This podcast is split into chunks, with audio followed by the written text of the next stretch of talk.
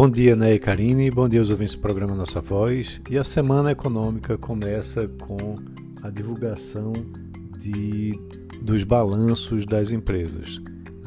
É, essa semana passada a gente teve uma divulgação de algumas empresas, mas essa semana promete com pelo menos 30 balanços sendo apresentados aí entre os dias 26 e 30 de outubro, com destaque especial aí para quarta-feira, após o fechamento do mercado, a gente vai ter o resultado da Petrobras, da Vale e do Bradesco, né, que vão apresentar seus números.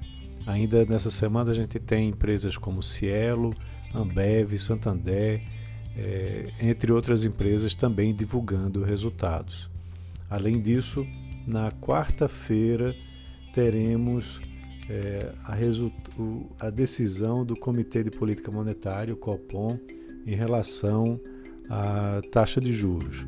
Há uma expectativa do mercado para que o Banco Central mantenha a Selic em 2% ao ano, é, mas com uma provável mudança aí no comunicado em relação à última reunião.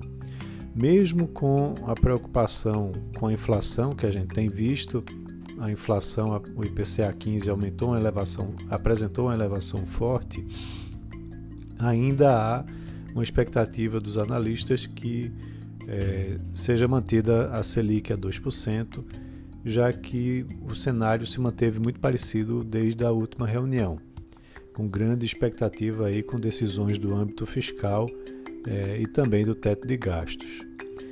Ainda aqui no Brasil, a gente vai ter um importante é, dado na quinta-feira, que é o IGPM. Ele tem sido bastante acompanhado diante de um cenário complicado de inflação, como eu já mencionei, no, no país.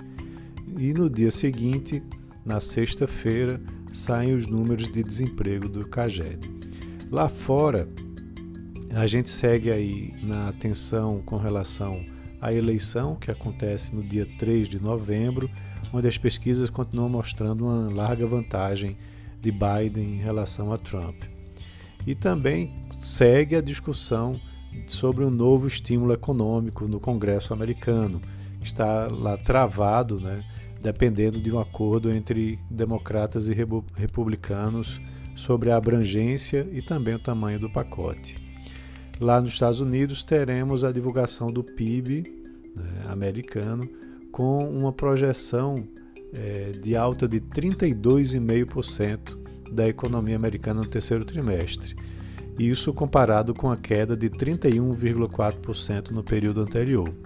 Claro, vale lembrar que o dado americano é calculado de forma anualizada e, por conta da pandemia, mostrou é, essas, varia essas variações muito altas né, de queda de 31,4% e de uma provável elevação agora de 32,5%. Então, esses são os dados que teremos essa semana, na semana econômica, e vale a pena a gente acompanhar. Um abraço a todos e até amanhã.